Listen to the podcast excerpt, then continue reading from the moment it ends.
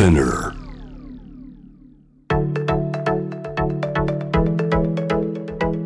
伊藤忠 Dear Life, Dear Future Brought to you by 伊藤忠 SDGs スタジオこんばんは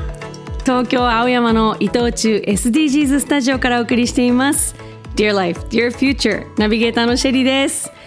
えー、先月私、えー、3人目をねありがたいことに授かることができたということを発表しましてですねあの皆さんにねちょっときちっとまだ報告できてなかったんですけれども順調に今育ってくれております。あのようやく本当に ここ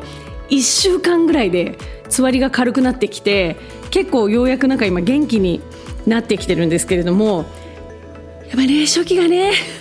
妊娠ってね、まあ、みんながみんなじゃないんですけども、まあ、そんな中で私やっぱり最近あの3人目妊娠してからもちろん家族とかはね知ってるのでいろいろこうなんか話したりこういろんなことが起きてる中であ我が家ってやっぱり SDGs って思うことがあって これを私今度あの Dear Life Dear Future で私のセルフリスペクトとして喋ろうと思ってたことがあって実はその妊娠中のマタニティ服って結構あのみんなね買うかどうか迷う人も多かったりとかそれこそね本当にこの一時期しか使わないのであんまりいっぱい買ってももったいないし。とはいえ本当にちゃんと入らなくなるので洋服が。特にねこうあのズボンとかそういうこう前で締めなきゃいけないものがまあ締まらない。のでこうどうしたもんかっていう風な悩みをよく聞くんですけども。まあ、我が家はですね本当にありがたいことにあの私の姉2人3姉妹みんなあの子だくさんでですねあの次から次へと産みますのでマタニティ服を回す回す。今もう何週目ですかっていう この T シャツとかなんかあのズボンとか短パンとか。で私が実は上の2人が2人とも1月生まれなんですよ。なのでマタニティ服が全部冬物なんですね。で今回が初めてこのあの夏の暑い時期にお腹が大きいっていうのを経験するのであこれはちょっとはやっぱ買わなきゃダメかなと思ってたんですけどあの姉からもうあの 本当に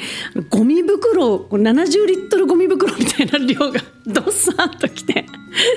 これ集めといたからうちにもう使わなくなったやつって言ってあのもう宝の山ですよね。もう短パンとか T シャツとかいろんなねもう夏服私が今まで持ってなかったものたくさんもらったのでまあ言うてももう何週目かわからないので毛玉だらけです。けどもそんなこと言ってられないなと思って入ればいいやみたいなので結構ね洋服だけじゃなくて赤ちゃんグッズも本当に上の子が使ってたものが帰ってきて今うちにはですねそれこそ赤ちゃん用のねチャイルドシートとかベビーカーとか赤ちゃんを、ね、寝かせるためのベビーベッドとか私の姉のところに姉の一番下の子が生まれた時にうちのあのあげたのがちゃんときれいに取ってあってちゃんとうちにまた帰ってきたので我が家では3週目だけど全体で言うと4週目5週目ぐらいの あの結構ベビーグッズとかも帰ってきてああそうだそうだこんなの使ってた抱っこひもこんなのあったあった？みたいな感じでね今それをこうまたもう一回使ってあげるっていうこれからあの楽しみがあるんですよね。なんかこうやってねこうあのみんなでたくさん使ってあげてね愛情をかけて使うっていうのもセルフリスペクトかなと思って今日皆さんにお話ししたいなと思ったんですよね。あの番組ツイッターでも心が豊かになる自己肯定感が上がる取り組みセルフリスペクトを募集しているのでぜひ皆さんねハッシュタグセルフリスペクトをつけて番組のツイッターもフォローしていただいてねつぶやいていただきたいと思います。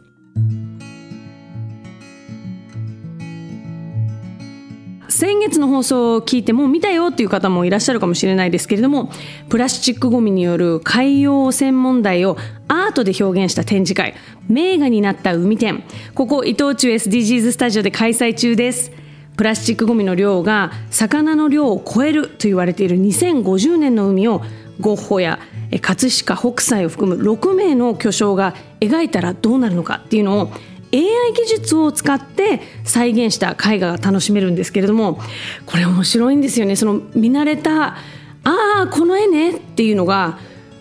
あなんだこの違和感って思ってよく見ると海の中に細かいプラスチックのゴミがたくさん紛れてたりとかわあ綺麗な絵と思って見てたのがなんかちょっと嫌だこの絵ってあこんなに プラスチックのゴミがあるだけで印象が変わるんだってうん思ってしまいましたね。であのこの絵画だけじゃなくてあの間間にちょっとしたこういろんな情報が書いてあるのをゆっくり見ていくとあそうなんだ。私たちのこのマスク生活がすでにマゼランペンギンたちにもう影響を与えてるの？とかあこれがこうなってこう動いて今クジラたちはこんなことになっちゃってるの？みたいなのがあのすごく分かりやすくあの表現されてたりあの書かれてたりするのでぜひねあの細かいところまで皆さん読んでいただきたいなと思います。あの実際に海から回収したプラスチックのフレークを使って未来の海を描いたスノードーム型アート作品マイクロプラスチックグローブというのも展示されています。マイクロプラスチックに囲まれた生き物の姿を見て未来の海に思いをぜひ馳せてみていただきたいと思います。名画になった海展は7月18日まで。これ入館料無料です。詳しくは伊藤忠 SDGs スタジオのインスタグラム公式サイトをチェックしてみてください。私たちは毎日服を着る。勝負の日は強さを着る。海に行く日は楽しさを着て赤ちゃんを抱きしめる日は優しさを着る。毎日の仕事にはプライドを着る。そしていくつになっても見たことのない自分を着る。服は私たちを包む未来だから。こうありたいと願う未来だから。間違ってもいい。失敗したっていい。私たちは自分たちの意志で未来を着替えられる。未来を試着しよう。伊藤忠商事。これはフェアトレードされたコーヒー豆の音。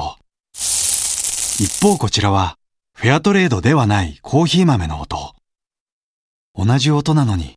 私には違う未来が目に浮かびます。三方よしから続く SDGs、伊藤忠商事。世界中から持ち寄ったこの星の難問たち SDGs テーマもバラバラだけれどとても大切な宿題の数々だから一人一人が自分ごとにできないと何も始まらない。そう考える伊藤忠商事が自分に合った SDGs に出会える場として東京青山にオープンした伊藤忠 SDGs スタジオでは SDGs に関するさまざまなイベントを展開中です。私が夢中の SDGs 始まる。伊藤忠 SDGs スタジオ。